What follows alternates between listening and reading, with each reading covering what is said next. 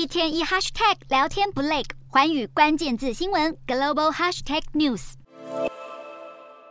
中国短影片社群平台抖音的国际版 TikTok 被美国海外投资委员会进行国安审查，因为 TikTok 有偷取用户资料给中国政府，并且成为北京当局传声筒的可能性。因此，美国参议院两党议员早已提出新立法，赋予拜登政府封杀或者强制出售 TikTok 的权利。彭博社引述消息人士报道，市值为两千两百亿美元的 TikTok 将会考虑和母公司字节跳动脱离关系，以摆脱造成美国国家安全风险的疑虑。但内部消息同时也指出，这个行为将是最后手段，而且即使 TikTok 有意要离开，中国政府也必须同意这笔交易。目前 TikTok 已执行名为“德州计划”的重组方案，让第三方公司协助审核用户数据，试图免除美国政府对于资安的疑虑。只是效果有限，即便新法案给予拜登政府权力禁用 TikTok，或许也是两败俱伤的做法。美国 Morning Consult 一份报道指出，十八到二十五岁的族群之中，只有不到三成的人支持禁令，全国的成年人中，则有超过五成的人赞成。而对 TikTok 的开闸，可以表现出拜登政府对国安问题的强硬态度，但同时也有可能会排除民主党在历届选举中最依赖的年轻族群票源。到底该不该在美国禁用 TikTok？对民主党二零二四年的总统选举来说，将会是一把左右选情的双刃剑。